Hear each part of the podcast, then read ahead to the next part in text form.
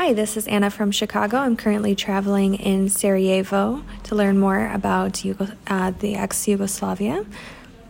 This podcast is recorded at 美国西雅图时间十一月十二号早起九点三十一分。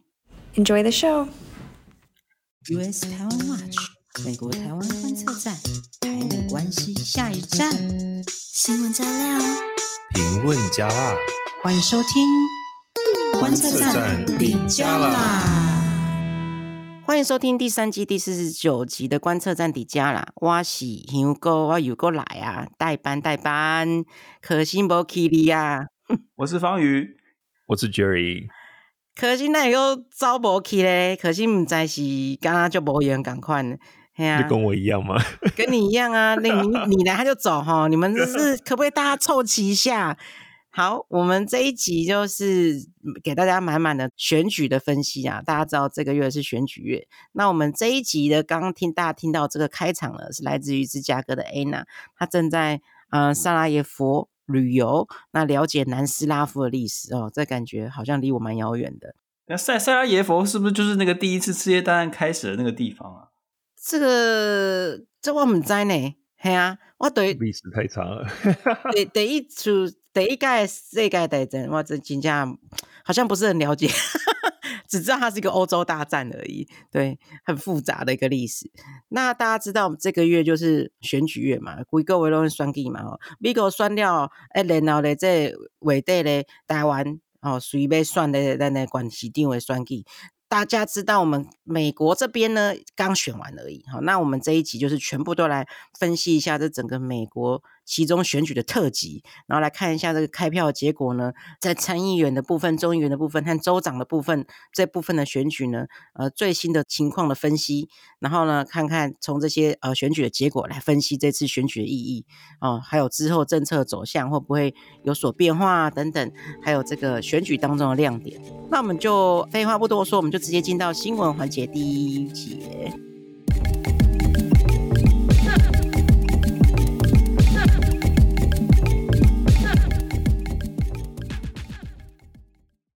好，来，咱来讨论咱的美国选举。咱美国选举进前呢，咱来请咱的陈芳宇教授、陈教授，恁来甲阮上课一下。咱即马是要选啥？咱这美国的选举即马咧选啥？啊是安那安尼选？哦，这那个美国的选举的制度到底是啥物？那陈教授来，这个好，今天老师好，今天是什么？今天一开始授课程，对，今天一开始对，就是因为我们来来来，等一下等一下，我们我们李李蛋姐李蛋姐，我要先跟大家讲一下，陈芳语他现在的身份不是我们 Podcast 的主持人，他现在要暂时转换他的身份，成为那个东吴大学政治系的教授，来陈教授。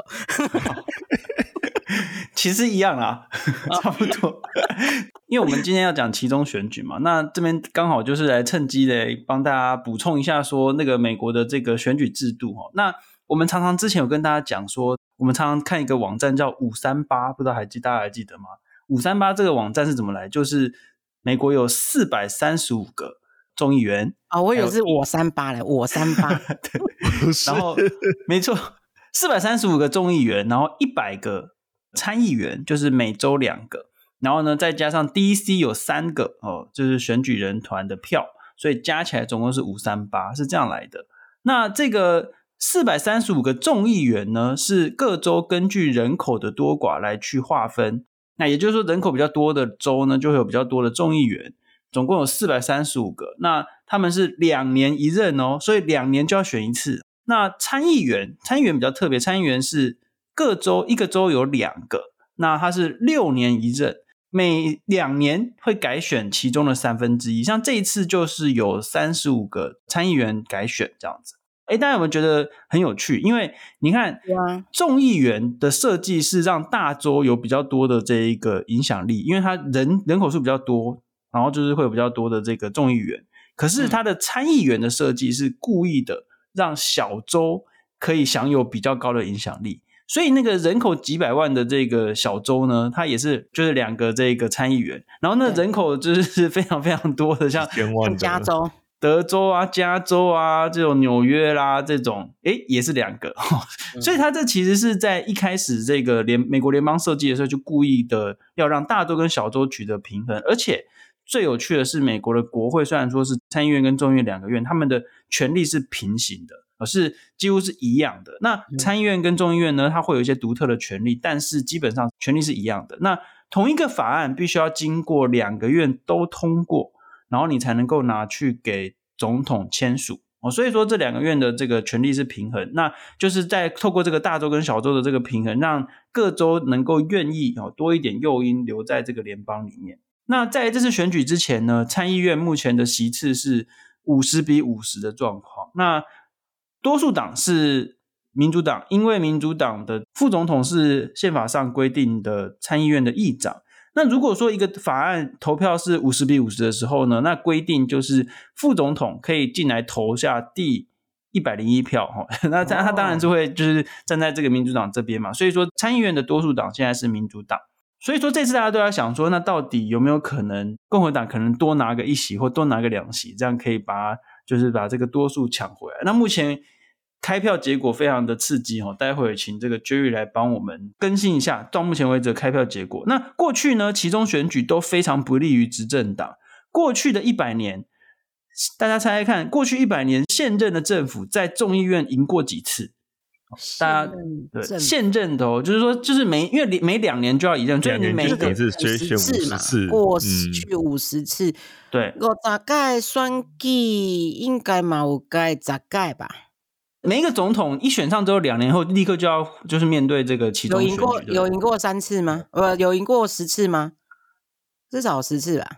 没有，就是 就是你说的啊，就是有赢过三次哈，凡事不过三，啊、刚好就是三，五十次只赢三次。对，过去一百年现任总统的这个在其中选举众议院只赢过三次，三次而已哦。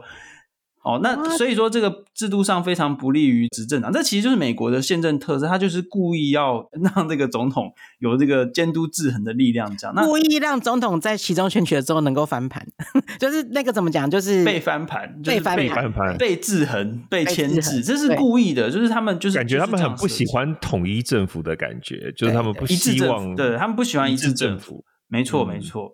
所以众院在制度设计上，就是因为每两年就要选，它是要快速的反映民意的变化。那参议院刚好相反，因为它一次只改选三分之一，所以它只是本来就是想要比较长期一点、比较稳定一点。所以这两个院是完全相反的这个设计。你一选上就是做六年，可是这样子，我觉得有一个缺点，就是众议院这样子两年就改选一次，等于是说众议员都一直在忙选举，常常态性选举。对对，你一选上，你只当两年，那通常选举也要经过一些时间的规划，所以等于是你就是你就是一直在竞选，很会选。可能有一个团队就是专门在选举，对啊，对，常态性选举。后来感谢咱陈老师的感恩熊口，有没有大家有没有抄笔记？那等一下会考哦，哦等一下补习班老师 Jerry 会考试。好，我们现在进到选举结果，我们来分析。我们现在刚刚上完课之后，我们赶快来分析一下这个选举的结果到底。代表了什么意义呢？哈，这个其中的选举怎么讲？可以说惨况嘛，激烈啦，非常激烈啊！投票率也比上次的二零一八年还来到高哈。那尤其是什么呢？尤其是咱少年家哈，基本上出来投票啊，所以年轻选票的这个投票率的增加哦，是过去咱三十年来第二关的这个记录。还有一个记录是怎么样呢？还有一个统计是说，大概有三十趴。哦，十八岁到二十九岁的这个选民出来投票，所以说其实是蛮高的啦，对年轻人来讲。所以等于是说，超过二十九岁的选民已经不叫做年轻选民了吗？我觉得这个有点伤人。哎哎，哎，嗯，对。哎，等一下，等一下，这个统计数字很奇怪啊。他说，十八到二十九岁的选民的投票率才三十趴哦。就是以美国来说，已经是以这个年龄群来说，这已经是很高了。对 对，十八到二十九岁的时候，当然有些人是比较会关心政治，比较早的啦。但是大部分年轻人可能在这个年纪，真的跟台湾差很多。台湾是普遍大家对就是选举都蛮热衷的，但是美国就是非常政治冷感。对，为什么三十趴算是高呢？那有些人就认为说，那这可能是因为 Jan 6就是今年一月六号的那件事情造成的一个副作用，或是造成的那个效应。因为今今这币高开心不是今年呐，二零二二零二零，sorry 的二零二一，呃，二零二零。二零二一啦，二零二一啦，二零二一，我们 三个人都混乱了，大家都醒醒来好吗？起床，已经已经过到不知道今年是哪一年了。对 啊，二零二一年的那个一月六号那个国会的事件之后，很多美国人就觉得说啊，美国这个民主基石是不是开始有点那种亡国感的感觉啊？不管是哪一党都是这种感觉，所以那一次的一个很大的。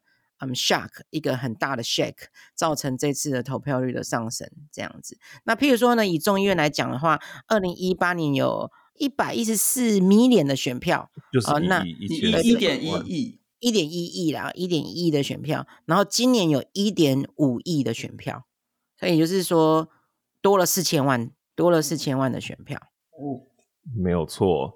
那我们接下来看一下，就是参众议院的选情如何？那就是截至我们现在录音的这个时间呢，两党在参议院的席次是打平的状态哦，就四十九比四十九。好，那剩下就是 Nevada 内华达州跟 Georgia 乔治亚州这两州还要等待进一步的结果，所以目前全国的焦点几乎都是在这两州上。所以就是还没有开完票的意思吗？我们可能之前有提过，美国的开票并不是像台湾那种当天就知道结果了，就是很多票都要开很久。对，因为人也很多，然后加上。最近以来都一直有人报道，就是选务人员就是人手不够，就是投票所也变少，然后选务人员不够，所以这的确是对于选举会造成一个麻烦这样子。那内华达州就来讲一下这两周为什么到现在还没有出来结果呢？啊、太久了吧，好几天呢。对，内华达的话，他是选务人员在选前就跟外界打预防针了，就跟你说不会这么快出来，我跟你讲要等到周末或者是下周一。那原因是因为。Mail-in ballot 就是邮寄投票的计票通常比较慢，而且根据该州的规定呢，其实你只要邮戳日是选举日之前，那实际寄到的那个收件截止其实可以拖到十二日，就是说它就是以邮戳为凭嘛，只要你是。选举日之前的邮戳，对，因为美国有这个邮寄投票嘛，用一旦用寄嘛，寄嘛，用到用寄，所以说如果我在选举的前一天或选举当天再寄出去，你有可能一礼拜、两礼拜再修掉啊。哎，美国邮务很慢，好不好？没错，美国对啊，对，所以它就会有一个 buffer，对不对？那他们的截止日刚好就是今天，就是我们现在录音的时间是美国时间的十二号，所以今天就是不管你邮戳是什么怎么样，它就是只收到现在了。那另外就是说，譬如说选票如果出现没有签名的这种技术失误，因为就是你投票完你还要在上面签名，有些人可能就真的忘记了，就是哦我还要做这件事情。那你到下周应该是下周一还是下周二，就十五日之前，你都还有机会，就下周二你都还有机会去修正这个选票。也就是因为这些过程，所以通常他就是要等一阵子才会结果底定。那在 Georgia 这边的话，是一也是根据该州的规定，如果候选人的得票率未超过百分之五十，那么前两名就要再进行第二轮选举，就是我们叫做 runoff。那目前就是两个候选人都没有，还有第二轮，这个还真的是第一次听过。对，他就是因为现在目前这两个就是都是四十九趴比四十九趴，所以就是都没有超过百分之五十，所以就是再有一轮的选举，那就是现在是安排在十二月六号进行。第二轮选举，哎、欸，我来补充一下，美国几乎啦，几乎所有的那个选区的选举制度都是所谓的相对多数，也就是票多的赢，对，就是你只要票多的赢，票少的输，票多的赢，票少的输，没错，就是你每一个选区都是只选出一个人，这我们就叫单一选区。然后呢，这个票多的赢，可是就只有 Georgia 是，如果你第一轮没有人超过百分之五十的话，那你就要进行第二轮的选举，这样子。只有这个州的规定。对对对，那、哦、很有趣的是，Georgia 就是我们之前 Podcast 有提到那个很锵的那个候选人，有没有？就是那个 Herschel Walker，对，他就是那个反堕胎，结果发现自己叫人家去堕胎之类的，那结果没想到 不止一个女生出来爆料，对啊，就是因为这样子，你看就是。才跟民主党打得这么辛苦，还其实还四十九比四十九，甚至还有可能会输掉这样子。就是这个，等一下我们可以来好好讨论一下 这个这个问题。对我们，我有一个环节会来讨论。对，那这是参议院的部分。那众议院的话也是一样，截至我们现在录音的时间，共和党已经拿下两百一十一席次，那民主党则是一百九十九，那还有二十五席是尚未决定，就还在开票中。那虽然目前看起来共和党拿下众议院的多数，应该不会有任何问题，就是毫无悬念。但这个很多民调选前预估的这个红潮 Red Wave，对，就是相距甚远啊。因为刚刚刚你讲到嘛，众议院的席次非常多，对不对？那你现在这样子，其实只是算是些微的差距胜过民主党。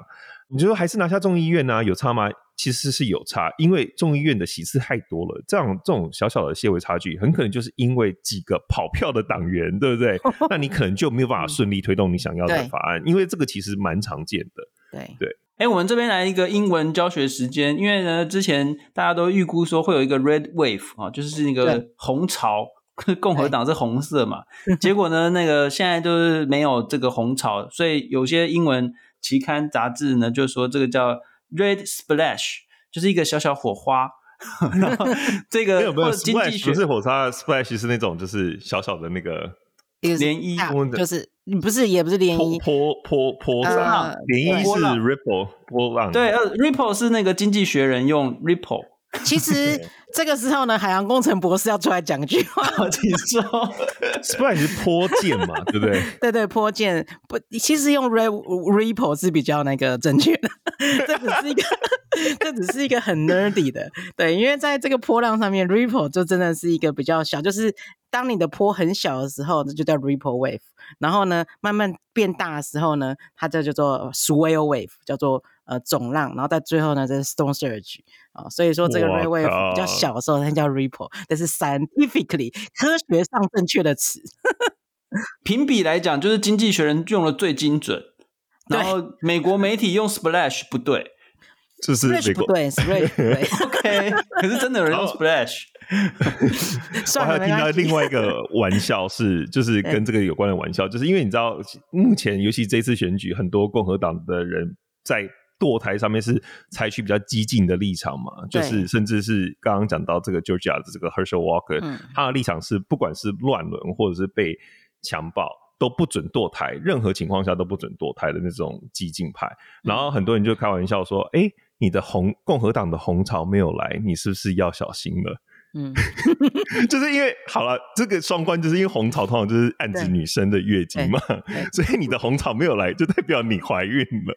那你现在又反堕胎，哦、那你可能要你可能要准备一下，就是真的是超酸的。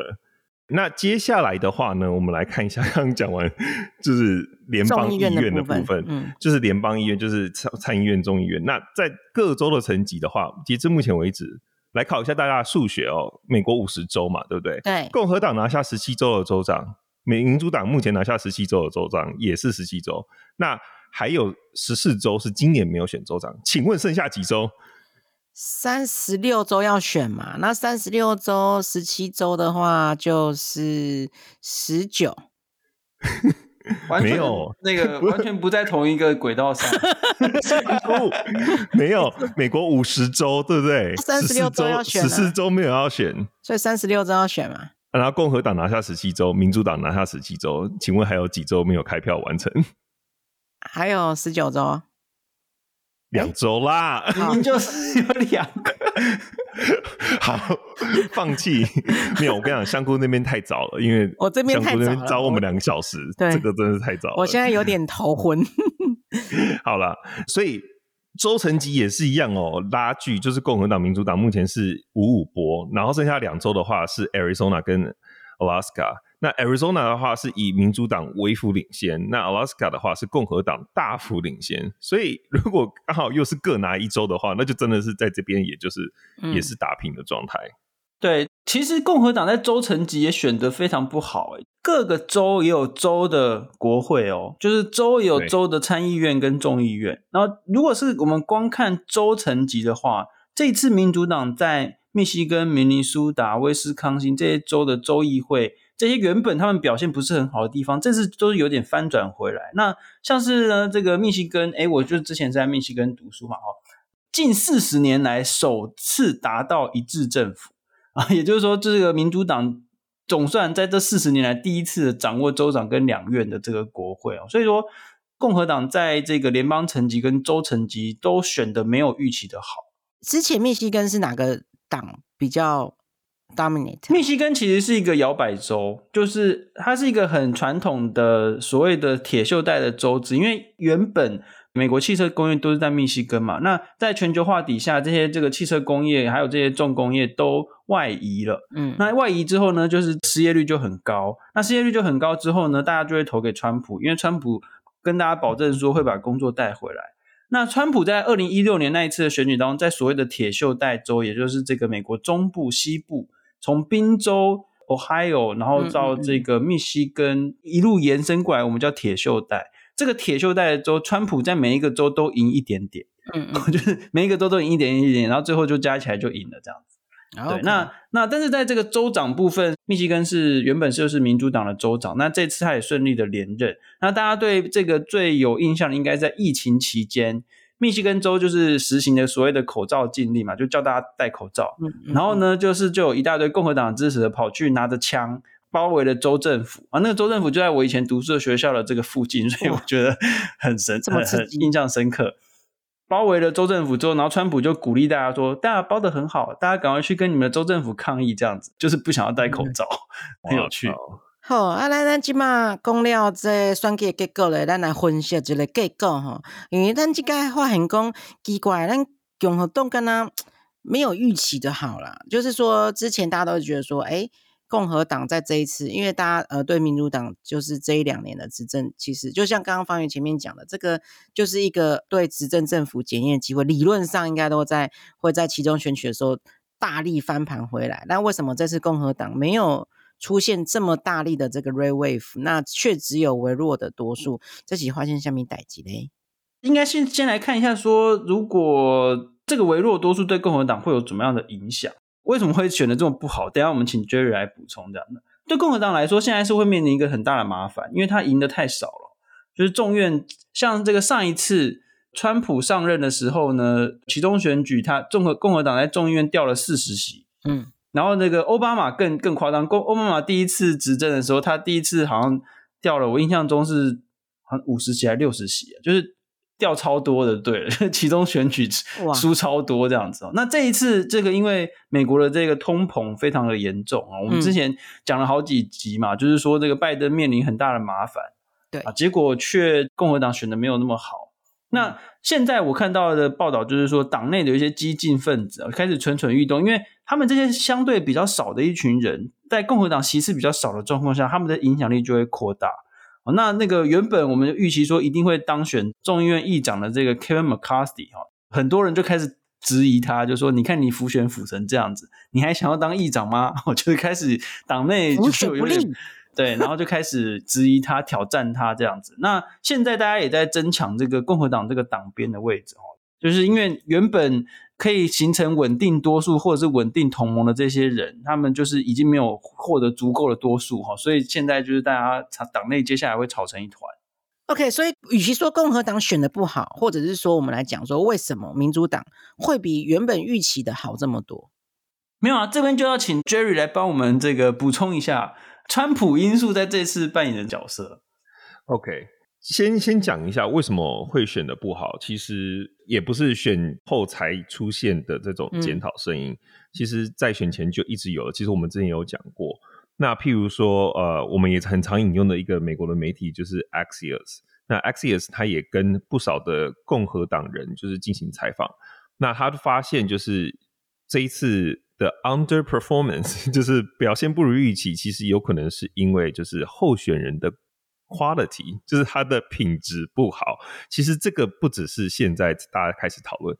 我记得最早我们 Podcast 有讲到是谁讲这句话呢？就是 Mitch McConnell，就是现在参议院的共和党的党鞭。嗯，那当时就被大家觉得哦，你怎么讲这种话？为什么呢？因为其实我们都知道，刚刚讲了嘛，这次蛮多不少的共和党的候选人都算是蛮有争议的，啊、甚至他们在很多东西的议题上面是很激进的。刚刚讲到 Herschel Walker，那他在堕胎议题上面就是非常的激进。那但是这些候选人都是有川普在后面背书，所以当时 Mitch McConnell 他对于候选人的 quality 有疑问的时候，很多人就说：“哦，你是在。”怎样就是要跟川普对杠？其实 Mitch McConnell 不是第一次跟川普对杠了，那但是他就是很忠诚的以党为中心的分子，所以呢，嗯、虽然当时他这样讲，就是对于候选人的品质有疑问，但是后来进入选战的时候，Mitch McConnell 还是大力的支持这些。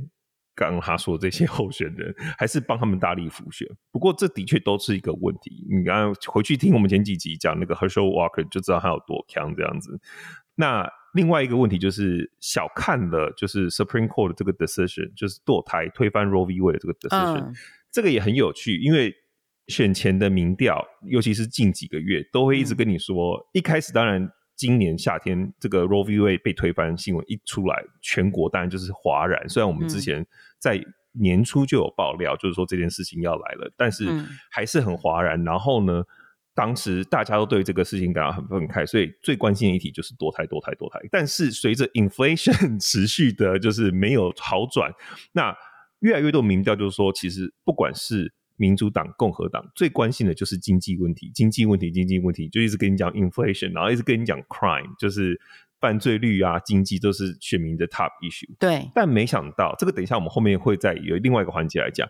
没想到开票出来的结果，居然其实大家真的还蛮关心堕胎的。对，其实也很合理啦，就是我也觉得是堕胎有很大的因素。对你，你不可能就是。夏天刚出来的时候，你很关心堕胎，就是尤其是妇女，然后突然到选前就觉得、嗯、啊，我突然不关不太关心我到底能不能堕胎，因为这个就是你的人生大事的决定，这个通常我觉得是长期的影响，嗯、所以这是另外一个原因，大家觉得就是民调啊，或是普遍的专家就是小看了这个堕胎的影响力。那在第三个，当然就是对于川普的过分依赖，就是前前总统川普。嗯嗯嗯过度仰赖他了这个 Axios 的那个报道是说他的 star power 就是他的名气，嗯、那很显然这一次就是他的名气有点摇摇欲坠的感觉了。我想补充一下，就是说我们在台湾很难理解说为什么堕胎议题或者是所谓的像永枪议题啊，就是会在美国引起这么大的争议哦。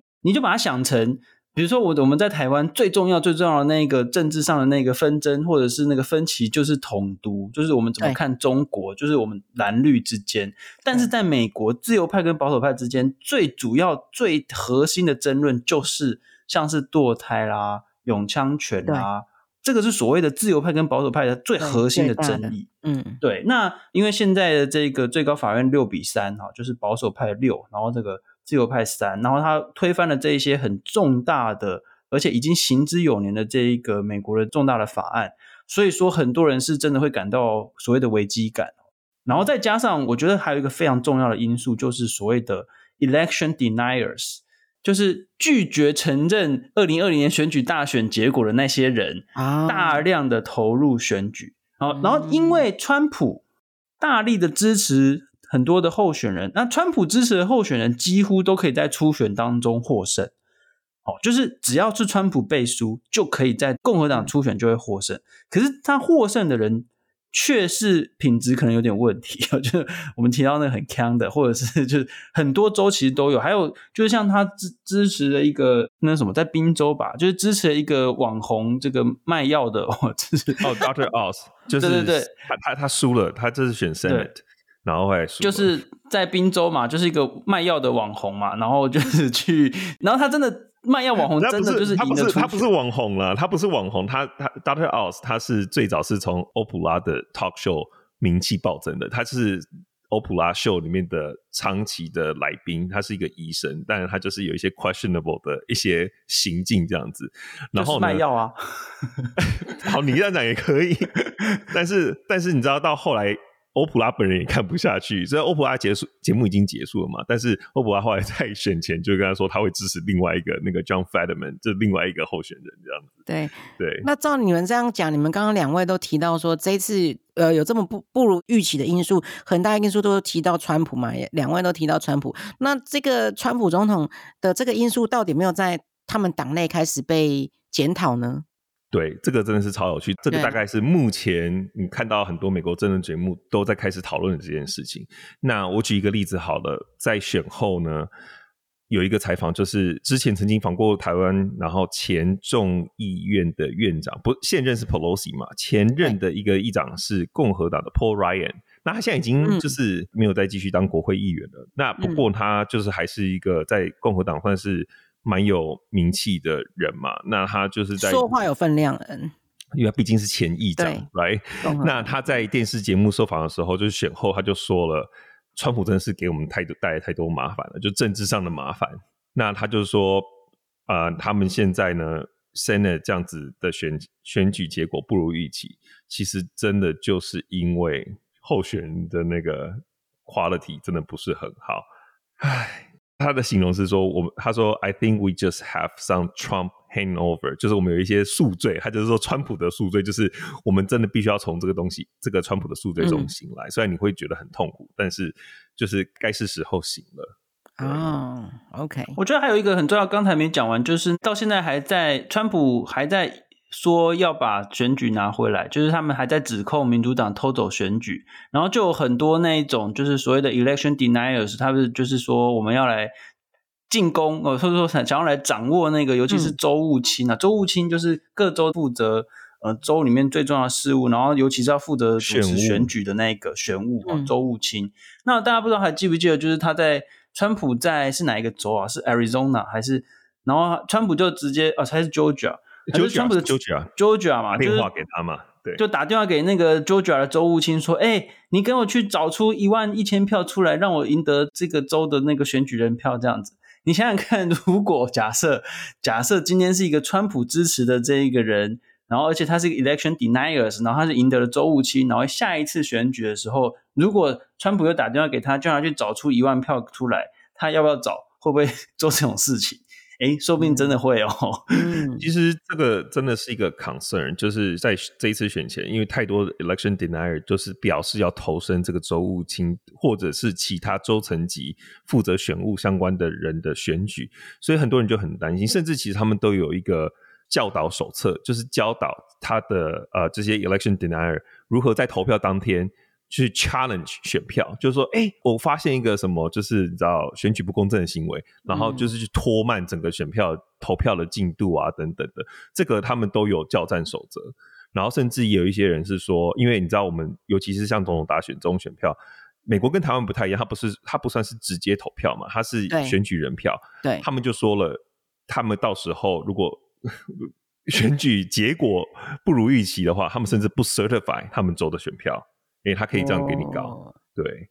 州务卿是选的吗？还是州务卿是选的？哦，OK。对，那刚刚讲到就是他川普在共和党内的势力算是摇摇欲坠，除了这一次选举结果不佳之外，还有另外一个原因是因为某一个人选太好。什么意思呢？就是前阵子川普才在活动中向群众表示，他 very very very likely 会角逐二零二四的总统大位嘛。但是呢，这次选举之后，恐怕一切都会改变了。我觉得对川普最痛的，倒不是说那些他支持候选人输掉，而是另外一个人，就是加州州长。哎，sorry，不是加州，佛州州长 Ron DeSantis。对，保守派媒体 New York Post。他是在选后的那一天，选后隔天星期三，他的刊物的封面就是直接大大的佛州州长 Ron DeSantis 的获选连任照，然后呢，并用他的那个姓氏 DeSantis 作为那个谐音，就是叫做 The Future，就是为题来暗示他就是共和党的未来。为什么会这样讲呢？因为刚刚讲到共和党这次表现不如预期，但是他的表现是最好的，Ron DeSantis 他直接赢过他对手。就是以超过百分之二十 percent 的差距赢过对手。哦，所以就是狂胜对手就对了，就是狂胜。现在变成共和党里面的新共主的意思就对了。新共主，没错，嗯、可想而知，这个对川普来说不是一个好消息，因为他才刚跟大家讲说他很有可能选总统，结果 Ron DeSantis 就赢赢那么多。他原本就呼声很高，就是二零二四年共和党内选总统呼声仅次于川普。当时有一个民调，我记得他是第二名。但经过这一次其中选举，尤其是前阵子不是才有一个飓风嘛？对不对？对，代表说他 handle 的不错嘛，所以他这一次大赢嘛，所以实力大大增加，在党内的实力。对，所以我觉得他现在在共和党的地位会急剧攀升。那这对于二零二四川普要竞选总统这个的挑战，真的是非常大。哦，这实在太精彩，这实在太精彩。反正我们就是拭目以待，看一下这共和党党内这个他们自己党内的这个政治权力的版图的消长，然后就大家就知道说，哎，到时候二零二四大也会派什么人出来选。那我们刚刚用花了很多的篇幅在分析这次的结果啊，那我们呃也差不多，我们现在要进到下一个环节，对台湾人非常非常重要的哦。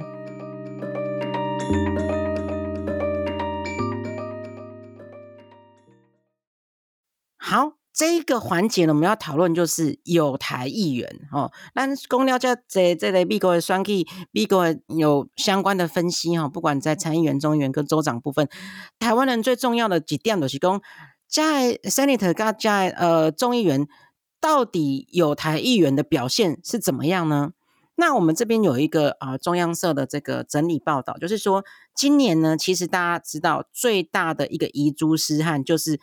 有二十六年国会资历的呃，Steve Sharp，俄亥俄州的夏波，这个是超级有台的重量级议员，居然连任失败。因为呢，他就是众议院的台湾连线，我们之前介绍过，我们书里面也介绍过，他就是台湾连线的这个共同主席之一。另外一件事情就是，台湾连线的共同主席之一呢，呃，民主党的众议员呢，齐瑞斯呢，去年宣布退休。那这样的话，这个这个部分其实就是一个非常非常的伤的。那目前其他的共同主席有两个都还有还保持连任，就是佛州的亚迪士巴拉特跟康诺尼，佛州的两位都还保持连任。我这边要讲的一个重点就是说，呃，下坡下坡这一次竟然连任失败，这个其实是对台湾有台议员连线里面非常非常伤的一个一个事情。那可不可以请 Jerry 帮我们分析一下？对，下波议员 Steve Shepard，他他算是真的是挺台资历最久的众议员之一哦。他一九九五年出进到美国国会，那他同年八月就直接加入，就是支持台湾参与联合国的决议案联署。那在这之后的二十五年，他都陆续提出或是联署支持将近一百项的有台法案或是决议案。嗯、对，你可以想象这个多夸张。那甚至是包含了当时我们印象深刻的这个台湾旅行法，都他是在他在幕后帮忙推动，就是我们常常提到这个人的名字嘛，他其实是一个非常重量级的犹太议员。对，那另外一个就是哎、欸，我们德州这边的的议员哦、喔，虽然虽然他蛮可惜，但是我们来讲一下好消息好了，就是众议院外委会共和党首席议员就是 McCaul。他呢，这一次是第十度连任德州的联邦众议员哦。那 McCaul 他在外委会其实是相当关注中国的威胁，常常替台湾直言。那这一次今年的九月，其实不久之前，他才提出了这个台湾政策法案嘛的众议院版本。台湾政策法我们之前介绍很多，那他众议院版本是他提出来的，我们就不细讲，所以就知道还是有好消息。那剩下其实还有陆续蛮多挺台的议员，包括。之前八月跟 Pelosi 一起来的这个民主党众议院外委会的主席米克斯，那他也都是以压倒性的票数取得连任。嗯、对，那其实不少啦。诶、欸，我这边再再插一下，有一个众议员，好像我们这个选区的，他也连任了。不过因为他是民主党的啦，所以他本来就没有什么问题。那个苏珊大婶，对，他也有跟那个呃 Pelosi 去台湾，就是那一次一起去的。他是我们选区的议员，众议员议员。对对。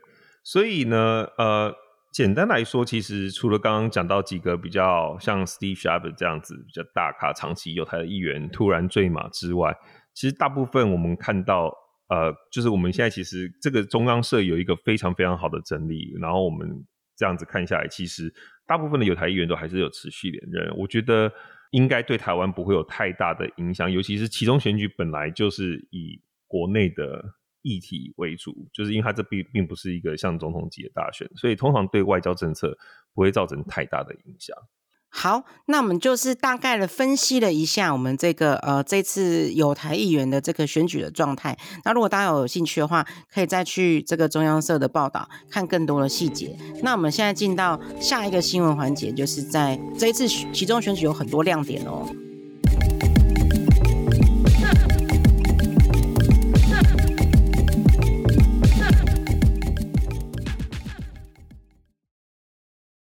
我们都希望自己能够客观中立，对待人事物一视同仁，但事实并非如此。偏见无时无刻影响着我们，造成对立，不仅分割你我，让彼此受伤，也让许多人因此失去机会。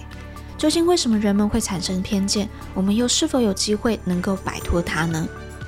美国知名记者杰西卡·诺戴尔经过十余年的调查，发现偏见的形成在于大脑的视觉印象。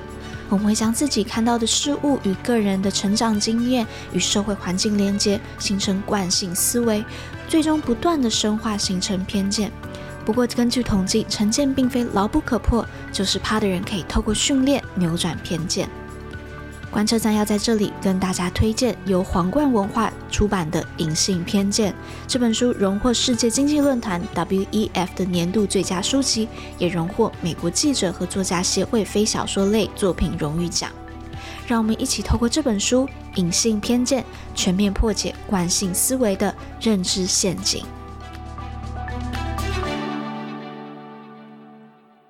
好，在这个新闻环节，第三个新闻环节，我们来讨论说这一次其中选举呢，到底有什么其他的亮点啊？譬如说，在女性的部分、原住民的部分、在 LGBTQ 的部分、年轻族群等等，其实都各自各自有各自的亮点。那根据我们 Again 我们最喜欢的媒体 Axios 再度引述这个媒体，它的统计呢，这次有几个很大的亮点，就是呢。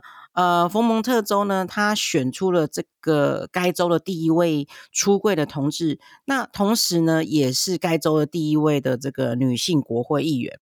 那在州的层级呢，也有很多的亮点，譬如说呢，在新罕布夏州呢，啊、一个民主党的 Rosener，哦，这是第一位呢，可以说是该州的这个跨性别的州议会的这个议员啊、那。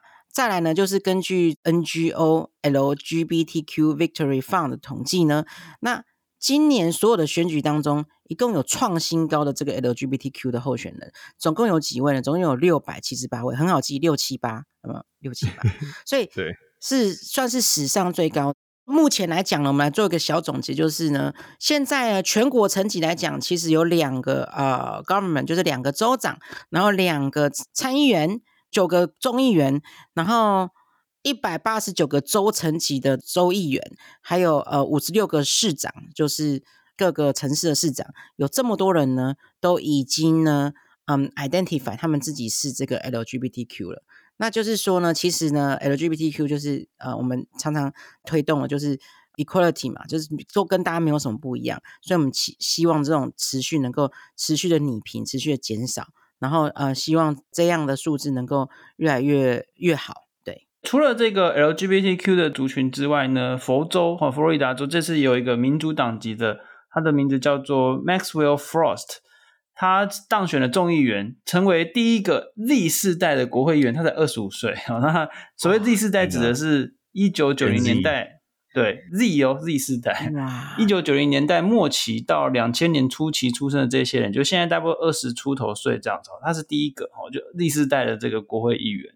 然后呢，还有像阿拉巴马州，他们选出他们该州首位的女性参议员哦，这是共共和党籍的 Katie Britt，她也就赢蛮多的，也就是她是百分之五十五的这个选票这样子。另外一位女性呢，是这个川普时期的白宫新闻秘书呃发言人哦。代表共和党角逐阿肯色州州长 Sarah Sanders，她变成首该州首位的女州长哦。她爸爸过去也担任过阿肯色州的州长。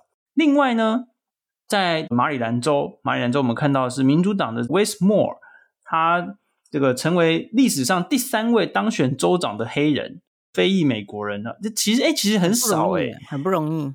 我我其我其实看到这个数字还蛮惊讶的，因为非裔美国人的比例其实不低，可是。他不过才是历史上第三位哦当选州长的黑人而已哦。马里兰州也出现第一位黑人的检察总长哦，Anthony Brown，他之前就是呃副州长，还有这个州的这个议员这样子。也就是说，诶、欸，检察总长也是选的嘛，对不对？这一次没有错，没有错。这一次其实除了这个议员跟州长选举之外，其实还有一些呃，off officer 也是用民选的，像呃，检察总长和主计长，每周也都有在选。跟大家讲，美国可以选的职位比我们多超多的，甚至像是什么公共学校的这个董事，这种都是选的。对，就是学校啊，也是选，也也要也要竞选这样子。然后，另外还有一个很有趣是这个麻州检察长，民主党的这个 Maura Haley 他当选成为麻州的州长。那他也是美国历史上首位公开出柜的女同志州长。那另外呢，这个奥克拉荷马州原住民族哦，这个原住民这个族叫做切罗基族啊，他只是共和党籍的这个众议员穆林。诶，我不太会念他的名字哦，他的这个呃姓氏是穆林。他在参议院的选举当中击败了民主党的候选人，成为一百年来首位原住民的参议员。哇哇哇，这个就更不容易了。对对对啊！另外呢，刚刚讲到这个是很多很多的破纪录的第一次。那还有另外一个，就是刚刚香菇讲到啊，其实美国很多职位都是可以用选的嘛。对。那其实通常美国的选举也伴随很多的公投案。那这一次也不意外，那每一周都有各自不同他们自己要举行的公投啊。对，那这一次备受瞩目的，都很长。对，对啊，我真的看到有人就是，你知道他们会发册子给你去看公投题目，就真的像一本小书，就是一本书这样子，然后你要去研究，就是每一个议案啊、公议题，就是因为他他的这个，我觉得美国选举真的是台湾人可以有机会可以体验一次。我觉得真的可以体验一次，因为他的题目其实都不容易。呃，而且题目很长，很长，就算你要理解后面的脉络，其实是要花很多时间的。就是为什么要这样问啊？这个到底是在问什么？对啊，啊，从最高的联邦层级到各州的州层级，甚至到你家附近的这个 county，就是的 infrastructure，这个你是同意还是支持？这个反对呢？什么的都有。对，那这一次其实是很多州他们都有所谓的这个反堕胎的公投案。那结果就像刚刚前面最开始讲到的，这一次没想到堕胎权还是大家很在乎的议题，所以你会看到很多州的选举结果、公投结果结果都是要支持堕胎这样子。那甚至最让人意外就是像 Kentucky 这样子超级保守的红州，那他们既然就是这个反堕胎公投案就是失败。对，所以这个是让人家跌破眼镜。所以其实美国的民意，就是我我们之前也引过很多的民调嘛，其实就是美国民意其实跟大法官判决的这个最高法院的判决其实是有分歧的。这也被人家认为是接下来就是最高法院的一个挑战。对，对，就是人民对于最高法院的信任度越来越低，然后甚至是最高法院做出来的决策和普遍民意相违背。那 Jerry，那有没有什么好玩或是有趣的那个呃公投题目？我们可以来。今天今天算是讲了蛮多蛮硬的内容，都在讲选举，对不对？对。那最后呢，跟大家分享一个，就是一个跟跟你有关的跟我关香菇跟你有关的公投。对，就是在那个对，就是在 Colorado 科罗拉多州呢。的香菇公投案，什么呢？就是呃，应该是说他们预预计就是要去就是 decriminalize 吧，就是去除罪化，嗯、就是 psychedelic mushrooms，就是 psychedelic mushroom，就是迷幻香菇、迷幻蘑菇，嗯、就吃了会很黑皮的那种香菇，会让你有不同的 体验，对于人生有不一样的体悟 跟了解。对，所以这个过了吗？呃，还不确定。那，Okay. 但是如果通过的话，大家就可以去佛科罗拉多都吃香菇了。就是不只是大麻合法，然后在那边 还可以吃香菇。Okay. 那对科罗拉多就会变成第二个美国的州去 legalize，就是这种啊、呃、迷幻香菇。那第一个第一个州是哪里啊？就你邻居啊？哦，Oregon，Oregon，对。没想到 Oregon 居然是第一个就是合法化就是迷幻香菇的地方.所以香菇这么近，欸、是不是要去？你是不是应该要去迷幻一下？就是开去那个开去 Oregon，然后说：“嗨，我是香菇，我来了。”吃我画迷幻没有问题哦，是这样吗？对啦，大麻合法化其实这一次也在蛮多州的公投都有出现，而且让人家蛮意外的是，蛮、嗯、多保守红州的那个的公投里面都有这个案子。对，所以这个也是一个蛮有趣的，我觉得已经很普遍了啦。这个现在大家就是我，我觉得大麻合法化感觉是就是越来越普及了。对啊，在美国。对啊，嗯，好。这感觉非常有趣，呃，在这么前面冗长跟那个嗯严肃的这个讨论的政治分析，最后呢，用香菇。做结尾，希望大家会喜欢这一集的内容。那谢谢大家收听我们观测站底加啦，我们这边会讨论台美关系、国际动态。我们的粉钻是 US Taiwan Watch 美国台湾观测站，也是随时更新。咱台币降跌这类的内容，咱的 Podcast 都是来服务大家哦。上无闲啦，无时间看文章的家的人哦，用诶诶当用听的，然后我们来帮各位加料。那听到最后，不要忘了在你现在收听的平台啊，来 follow 观测站，帮我们多多的推。推广来帮我们按赞哦，好，谢谢大家，我是香菇，我是方宇，我是 Jerry，好啦，好，拜，好，嘞拜，再见，拜拜，拜拜，拜。